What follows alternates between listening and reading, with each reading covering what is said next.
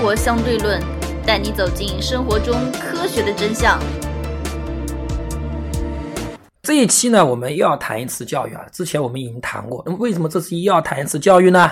我们之前也说了，我们将会做一个教育的一系列节目。对，因为我本身也是在做教育这一行啊。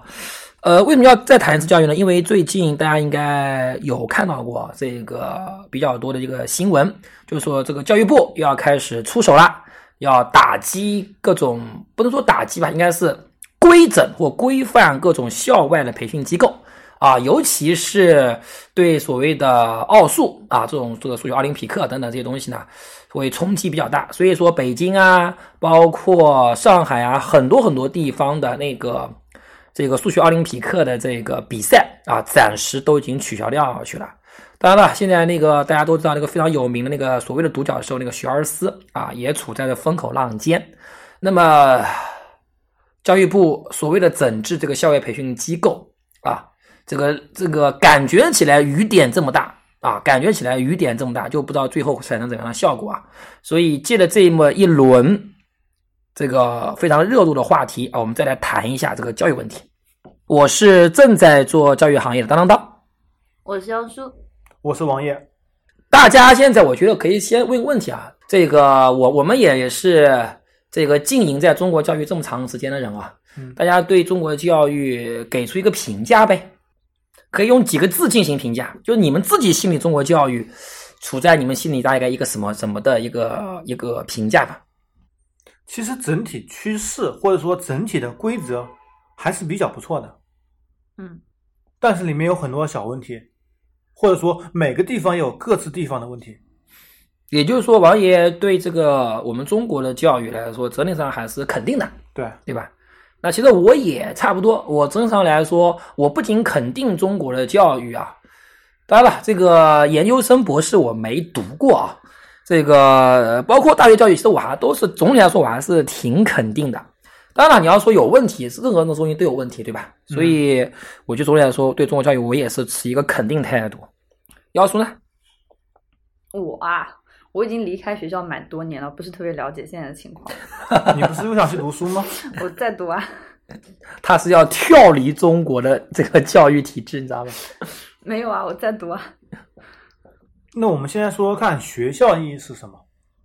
对，这个学校作为。目前来说，教育的最重要一个载体啊，嗯，这个学校意义到底是什么呢？因为现在很很多人说啊，人工智能出来了，对不对？VR 技术出来了，对这个虚拟现实技这个这个技术出来了，而且现在这网络课程也非常流行，对不对？对。呃，是否还有很多人就断言说，学校可能在未来，学校认为是一个历史的产物，终将归于历史的掩埋，应该会被扫进历史的垃圾桶。那么学校到底会不会被扫进历史垃圾桶呢？我们来看到一下，这学校的意义到底是什么？首先看学校定义是什么？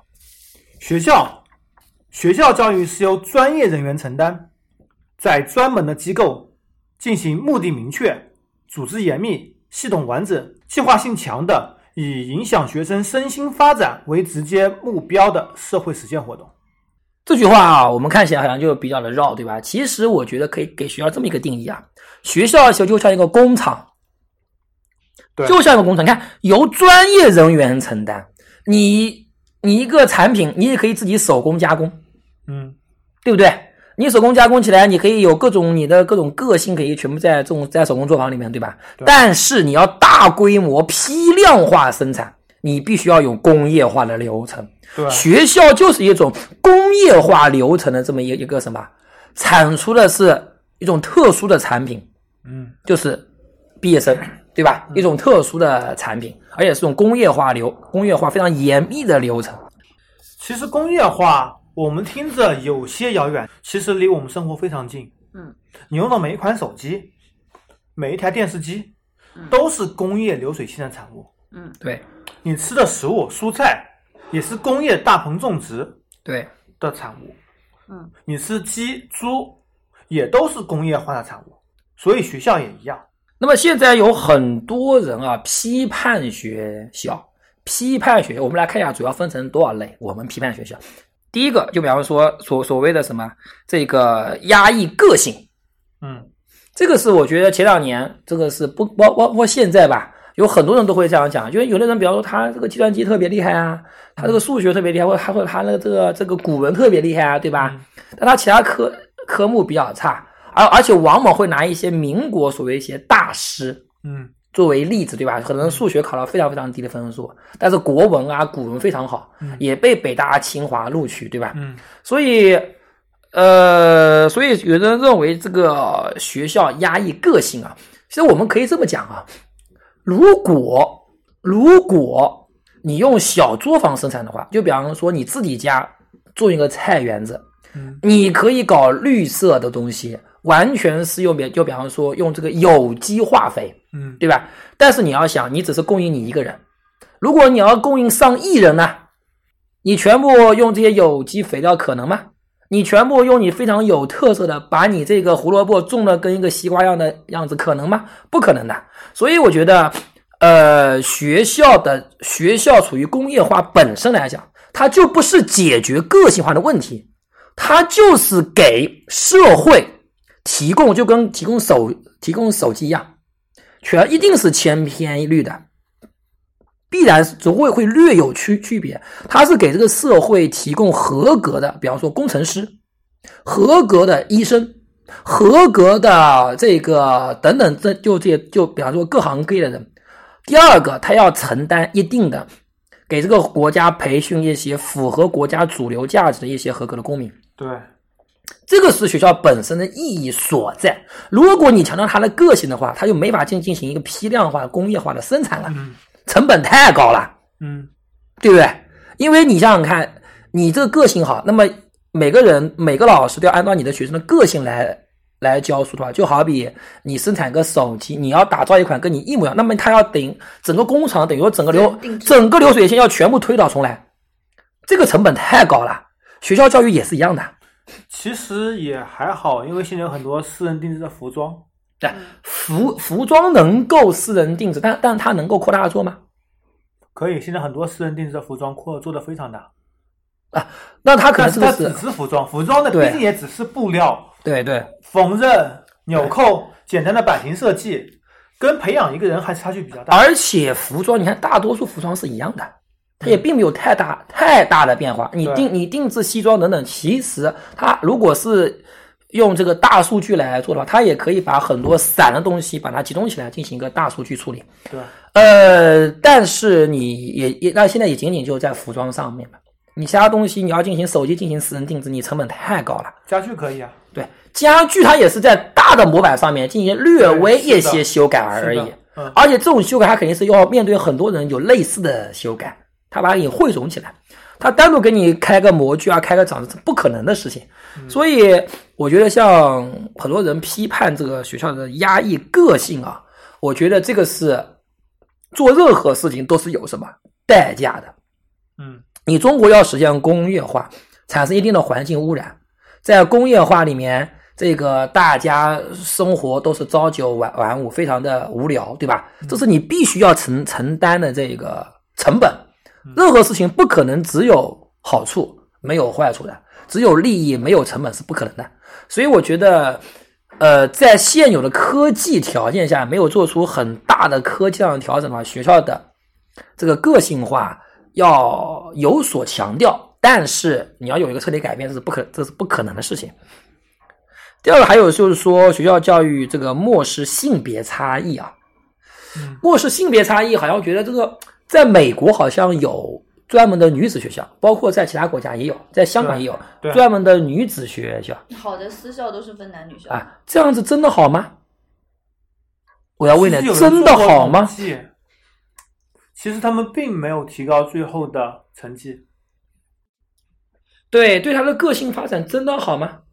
个性发展可能会比混在一起会好一点点。为什么比混在一起好呢？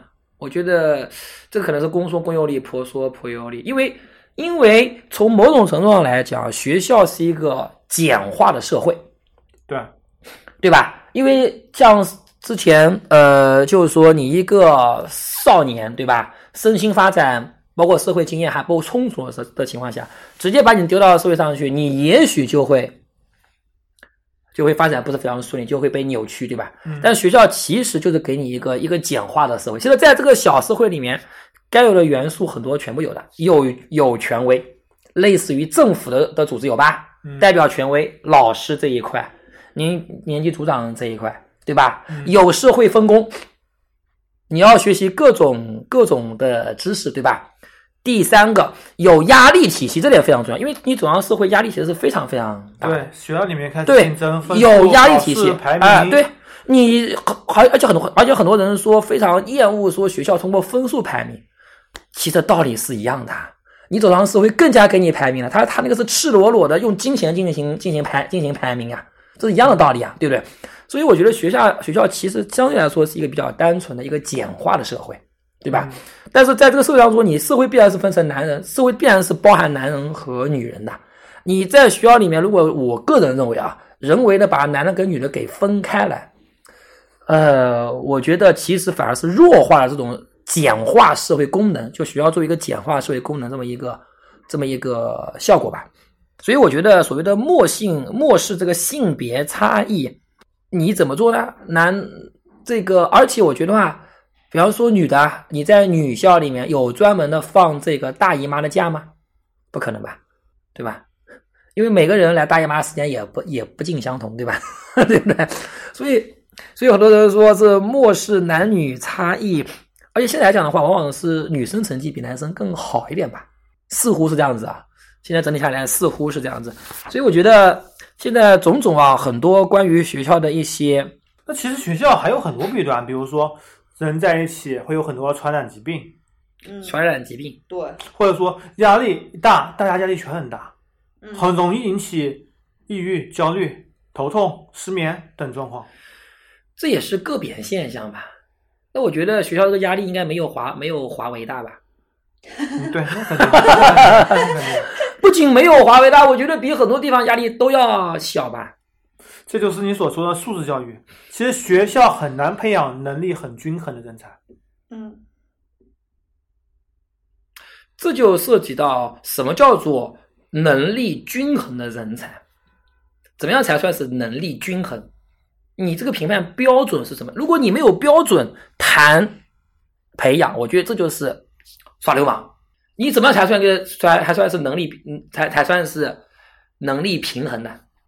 美国有做了一项很规模很大的一个研究，嗯研究了美国的高收入人群嗯在高中或者初中时候的学习表现。嗯基本上最高收入人群在成绩都是在班里排名中上的，而成绩排名最顶的那群人，往往工作后收入并没有那么高，他们只是更注重于服从，或者说他们的某些思维，就像中国所说的书呆子一样，很多东西并没有运用到以后的日常生活中，或者说以后的工作和其再进行学习中。呃，这个我要讲一点啊。对于这个东西呢，其实中国类似的就是所谓的实叫实名现象，就是班里排名十名左右的同学，反而以社会标准来看，好像似乎其实就是以他的社会地位跟金钱进行衡进行衡量吧，似乎比那些排名最顶端的人，对，反而似乎要更加厉害一点。但是我觉得这个是不客观的。我个人认为是，为什么这样讲啊？比方说这样好了，呃，你的评判标准其实它可能是以，比方说大公大公司做总裁，嗯以做老总，以这种社会地位，或者说或者说以他以他以他的个人财富嗯作为作为衡量。呃，我觉得这个这个不这个不客观。我举个例子好了，你说是呃这个马云的财富收入大，还是一个获得诺贝尔奖的人的财富收入大？当然是马云的财富收入大，但是谁的贡献更大呢？很难衡量。其实很有很多科学家，他是为这个科学或为某种学术做贡献的时候，他要出成果本身就是非常难的。他是在还有你要讲一个获诺贝尔的人，有多少个人为了他为了他这个东西一将功成万骨枯呀，对不对？所以我觉得你不能以这种东西进行衡量，社会需要这种书呆子的人，需要做你要说很多数学家并没有非常多的多的钱呀，他就是酷爱数学，就酷爱数学。如果他要赚钱，他可以去一些去投资银行，他可能能能赚，但他就不喜欢呀，他就想做这样。虽然虽然说他可能这辈子似乎没有做出什么很大的成果来。但是你要知道，他是一个分，他是一个分母，没有这个分母，你怎么可能产生了分子？必须有这么一群人，这么一定基数的这么一群所谓的书呆子在，人类的科技才可能发展。那我再给你举个例子，真正获得诺贝尔奖的，或者说，呃，无论是数学、物理系的大牛，他们在初高中的成绩都不一定是最好的。比如说牛顿，比如说刚刚死去的霍金，比呃如说爱因斯坦。你这个评判标准又我觉得不是非常客观。你的意思是，他在牛津大学，他在剑桥大学啊，他在斯坦福大学，不是最顶尖的。你要知道，他已经是在最顶尖了，他只不过不是最顶尖当中的最顶尖。你就好比说，马云不是全世界最富的人，但他已经是最富的人之一了。你不能拿这个东西作为一个比较，而且我说实话，他们已经是有很多人就就就比方说，我觉得你你所举的这个例子啊，有有点类似于什么，知道吗？类似于说，为什么比尔盖茨能够成为世界首富？原因之一是因为他是 是是因为他什么？他退学了。很多人拿这个作为作为一个原因之一啊。作为因素之一，你觉得这个能作为因能作为一个重要因素吗？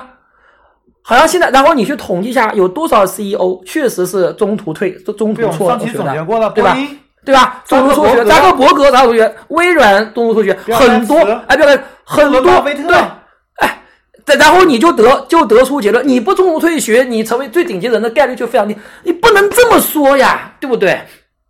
其实。其实中途退学这种可能只只是一个表面现象，只是个表面现象。然后很多人就他说们，退学是因为他们在所在的学校学不到自己需要的东西，都已经会了，所以才会主动退学。对，那你有这个你有这个水平吗？不是因为他要退，不是因为说，巴菲特是因为当时沃顿商学院学费太贵了，所以主动退学的。并不是因为退学导致他们的成功，是他们为了是应该说什么？为了成功。产生出了退学这么一个现象，不能说退学，这这应该退学是一个结果。他们有成功和退学者，而不是因为退学导致他们成功，不能把退学当成一个原因是一样的。所以我觉得话，呃，很多人就是说书读的特别好，读的特别牛逼的人，往往会人家说成为一个书呆子。我不这么认为。看各地高考状元，没有几个出人头地的。呃，不是没有出头，他们基本上都出人头地，都出人头头头头地，只不过他们已经远远比普通人厉害了。那是，那肯定。那你不能，那你的评判标准变成是以马云这个水平啊？跟你这样讲的话，那些人清华北大都白读了，马云杭州师范毕业，对不对？这样讲起来，那些人全部垃圾了，不能这么来评判。我觉得这是这是不讲道理的，对吧？那可能你就认为，比方说一个北京大学毕业的人。北京大学毕业的人，他月薪拿到三万块钱，他可能就算不成功啊。嗯，但是你要知道，能够考上北大，正儿八经考上北大，在学校里面都是前几名的，必然的，对不对？甚至都第二名的。那他月薪拿到三万，他当然算算不成功了，但是跟大多数普通人比，他已经算成功了，对不对？我觉得其实就是这么一个道理了。所以很多人说什么？我觉得成功的标准就是说，如果你是以生活作为标准的话。过普通人一个普通人的生活的话，我觉得大多数人来讲呢，其实我我个人认为啊，这个成绩好的同的同学啊，往往来说应该是情商和智商应该是双高的。当然有极个别那种智商非常高的人，他为什么情商低？因为他不屑于用情商，他不需要发展情商。我我我就是昨天看到一篇有一篇报道说英国。是英国，昨天看了一个说，所谓的世界上最聪明的人，就是那个 Mathematics 那个那款软件的发明人，嗯，就是数学，就是各种可以算微分方方程啊，就是做做了这款软件的人，人家是什么概念？十三岁就开始发表物理论文啊，嗯，你说他情商不高吗？人家就可以去主动去学去学习，对吧？所以我觉得怎么讲呢？这个，我总之觉得现在很多对这个学校的一个批判啊，我觉得都是非常有问题的，非常问。比方说之前就讲到减负，嗯，应该是我们在读书时候就开始，我们读书就开始减负、减负、减嗯就减负。这样大家发现没有？最后减负的结果是什么？校校内减负，校外增负，嗯，说明你这个负是不可能减得下来的呀。嗯因为你整个社会对于你这个，对于你这个人才的需求，这个资源就这么多，资源的增长速度远远跟不跟远远跟不上你这个人才的供应的速度，它必须要把一部分人给选拔出来。所以我又讲到学校教育的第二个方面，学校教育除了起起到一个提供知识、培养人的功能，还要起到什么作用？起起到它起到个筛子作用。如何收听我们的节目呢？您可以在喜马拉雅、荔枝 FM 或者苹果的播客应用上搜索“生活相对论”，关注爱因斯坦头像的就可以了。其实学校教育，我觉得百分之应该最多只有百分之三十和百分之四十是起到所谓的提供知识的这么一个场地或者说的。我觉得更多百分之六十、七十的作用是进行淘汰人用的。这是学校教育最冷酷的现实。我们很多人之所以才提倡什么素质教育，提倡属于减负，是这样无限夸大它那部分其实比重并不大的功能，就是提供知识、提供知识服务，没有关注到学校更大的功能是起淘汰作用。它本身这些知识本身并没什么作用，它用来淘汰你用的。我就是说，如果学校教育教谁打吃鸡游戏打打得好，谁这个玩这个玩打王者荣耀打得好，拿进行淘汰人也可也可以呀。我觉得 无无非也可以呀，对不对？所以，所以我觉得这个本质国内国外都没有发生变化，哪怕是国外学校也是一样的。我觉得很多人说在美国好像，你那个是在公立学校，嗯所以我觉得一直在讲这个这个这个，我们我们我们上期节目也讲也也讲到嘛，素质教育，就它它就是个阴谋。嗯我始终认为素质教育就是一个阴谋。你如果谈素质的话，东西你怎么衡量？考钢琴，那如果拿考的话，又又变成是应试教育了。你钢琴要考级是应试教育吧，也是应应试啊。你搞计算机也要考，也是应试呀。你跳舞唱歌，就算似乎跟素质相关，你但是你要你要进行评判了，就要跟分数挂，就要跟分数挂钩，那也是应试呀。那到底什么是素，什么是素质？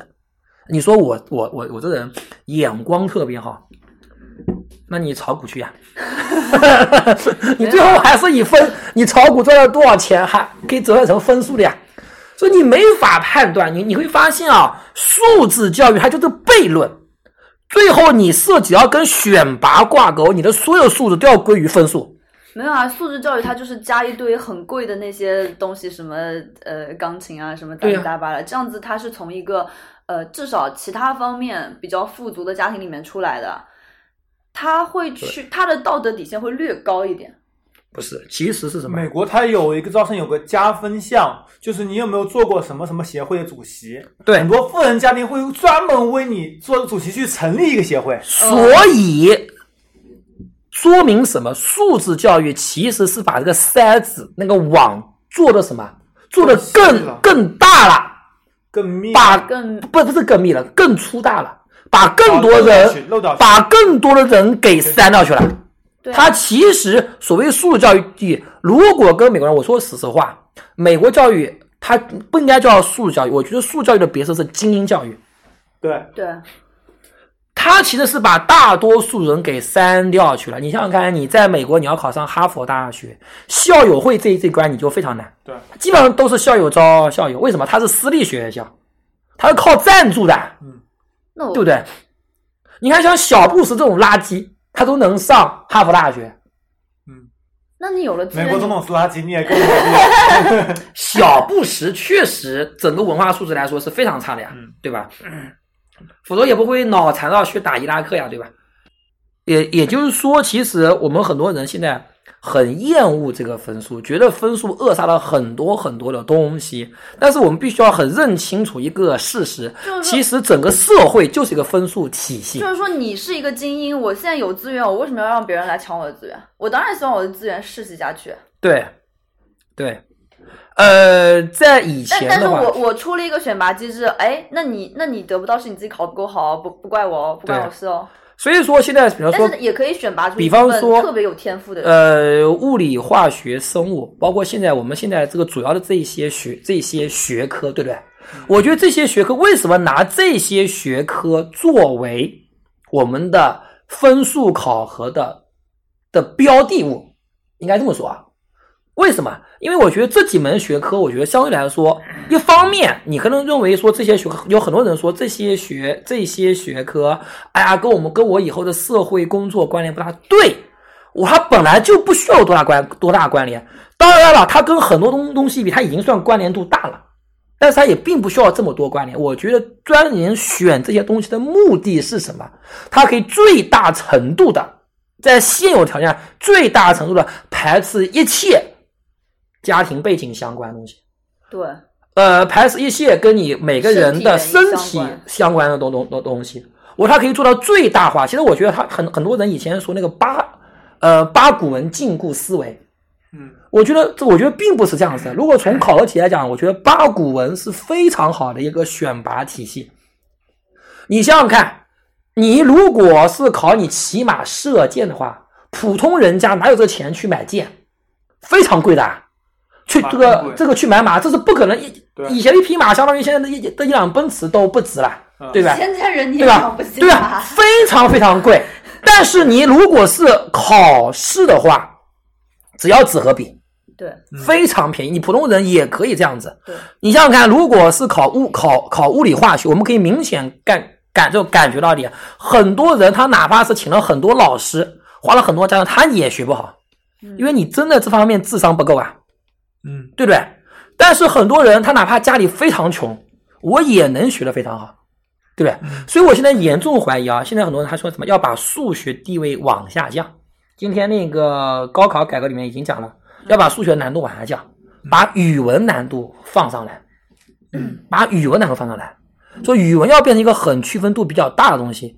其实大家发现没有，这其实它的出发点可能是好的，但是我发现最后造造成的结果就是有利于富人，往往乡村子弟，因为数学、物理、化学这些学科跟你家的富裕程度没有太大太太大的关联，没有太大的关联，而文科类的东东西，比方说历史、政治，呃，包括语文，对，必须要你大量涉猎，和你的在很多信息闭塞地区，你怎么可能？所以语文这个放到一个很大，虽然说你可以走一百条理由说语文可以培养素质，没有没这个没有错，可以培养人文精神，没有没有错，对吧？跟未来社会的工作也是息息相关，因为因因为因为你走上社会以后，写作能力等等表达能力是确实非常重要，对吧？都没有错，但是作为一个选把学校或者以考作为一种筛子，作为一个选拔体系，或者说百分之七十的功能是选拔体系来讲，这就是个阴谋。又是固化了社会阶层，因为越有而且对，让然后而且让底层人去认可这个固化，我精力都花在学习上了，不会去造反啊。呃，这也是一点啊，这也是一点。所以我觉得话，这个，嗯，看待学校、看待考考试，我们应该跳出那种以为学校和考试只是一个纯粹的培养人的地方。No，它是一个筛选人的地方。我们要做的，整个社会要要做的是要选择那些比较好的，能够让底层人有比较好的上升通道的这么一个选拔体系。还有一点，比方说，为什么英语，大家都会都会发现一点，就就就是说，英语这门课其实放到那么做，虽然虽然说英语非常重要啊，但是把英语作为一个选拔体系，其实也是有利于富人阶级。嗯，你会发现，只要是这种积累性强的科目，都是有利于富人阶级，有有有利于中产或者富人阶级的。英语和语文都是要需要长期积累的，跟你智商关联并不大，嗯，智商关联并不大，反而是数学、物理、化化学可能跟智商关联非常大，对不对？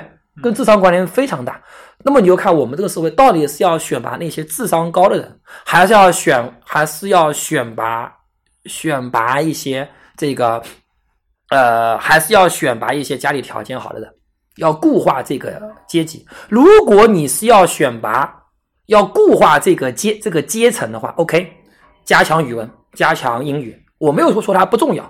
作为选拔来讲，它有利于固化阶级。如果你要让这个社会流通性更强的话，加强数数理化的考的考核，这一的必然是必然是这样子的。因为这些科目，你通过外面的培训，你是很难培训培训培训出来的。这是一种什么天生的角度来讲的。所以我觉得话，如何认识这些学校的东西啊？我觉得可能我之前讲的东西呢，可能。相对可能很多人会觉得啊，原来还有这么一东西，虽然可能会觉得有有有一点这个另类啊，但是我觉得我个人认为，这其实就是一个事实啦，其实就是一个事实。其实不仅是中国吧，在国外，大家还有应该听说最近也也是一个一个教育类比较大的新闻，说英国学校全面引入中国的课本，嗯，数学数学对数学课本。他们这个加减法都乘除法都不会。英国是要也有乘法表要背的，要背。他们以前不要求背的。以前有，以前要背十二乘十二的乘法表。他没强制要求背，他现在是强制要求背。他们以前没有乘法，没有乘法表的，真没有，是完全引入中引入中国的。但是他为什么十二乘十二？因为英国是一打一打。英国是十二进，是十二进制的嘛？之后我们也会一期关于长度计量方法节目中啊，这个比较有趣啊，它是十二进制的。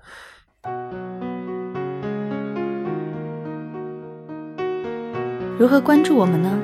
您可以加入 QQ 群四三九九五幺七幺零，关注公众号“生活相对论 ”TLR，关注网站 eduxdl 点 com。